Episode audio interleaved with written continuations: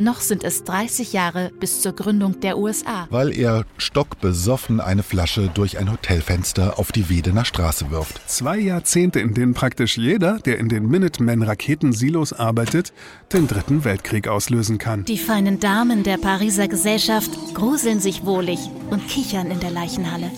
Der Erste, der es tat, fiel danach tot um. Und er vollführt ein Ritual, das ihn zum Buddha macht. Der Piratenkapitän verdreht... Krasse Geschichte. Wissen, wie es wirklich war. Der Podcast, der zu wahr ist, um schön zu sein. Die außergewöhnlichsten Momente der Geschichte in fünf Minuten erzählt. naja, manchmal aus sieben oder vier oder so. Zuerst zu hören auf RTL Plus Musik.